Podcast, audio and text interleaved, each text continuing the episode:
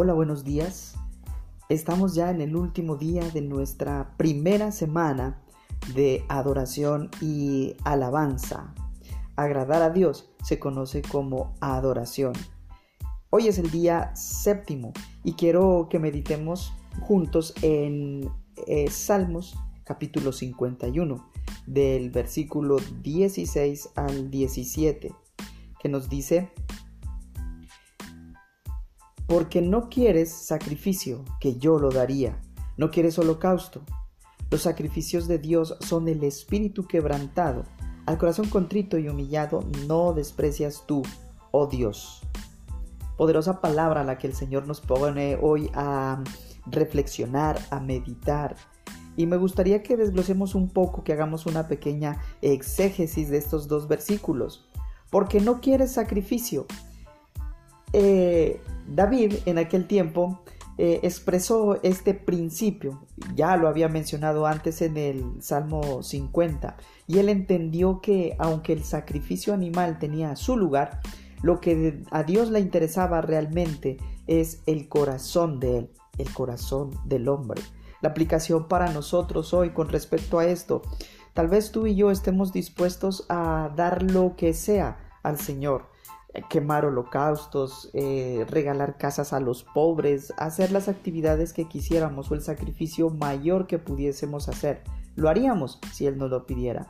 Pero a Él no le interesa eso. A Él lo que está, le interesa es tu corazón y el mío, que estén de acuerdo a su pensamiento.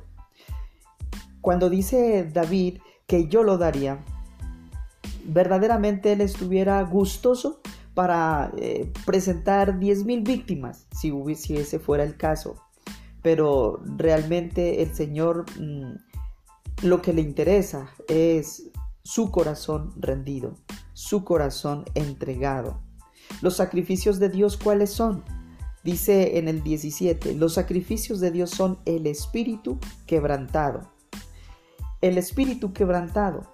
David tenía un gran amor por la casa del Señor y había patrocinado grandes sacrificios para Dios.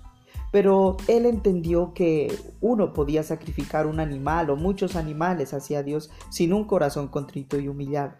Quizás David había ofrecido muchos sacrificios en el altar de Dios en los meses previos a la confesión de su pecado. Creo que todos sabemos que eh, el pecado que David cometió fue haberse metido con una mujer que no era de él.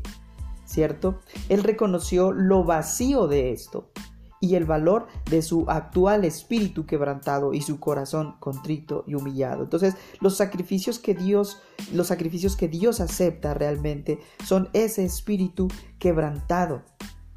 ¿Qué quiere decir espíritu quebrantado? Eh, ¿Qué es lo que ayuda al espíritu quebrantado? Si tú y yo tenemos un espíritu quebrantado, toda idea de nuestra propia importancia desaparece todos nuestros propios intereses pasan a un segundo plano. ¿Para qué sirve un corazón quebrantado? Pues es muy similar a la de un vaso de barro roto, o de un cántaro quebrado, o de un envase roto. Para nosotros, para nosotros mismos realmente no nos serviría una vasija rota, pero sí sirve para el alfarero, para ser restaurado, para ser aliviado.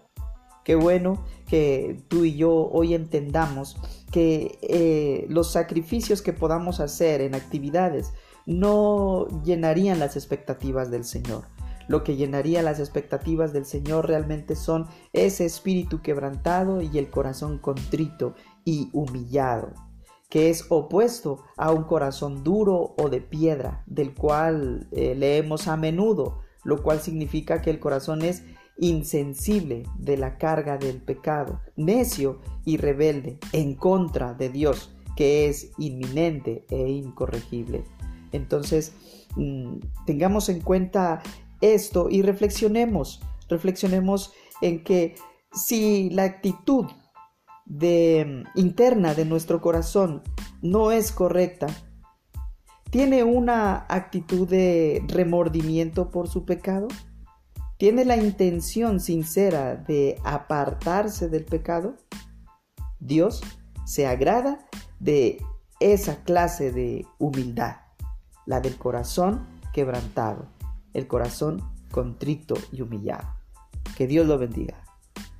No lo olvides.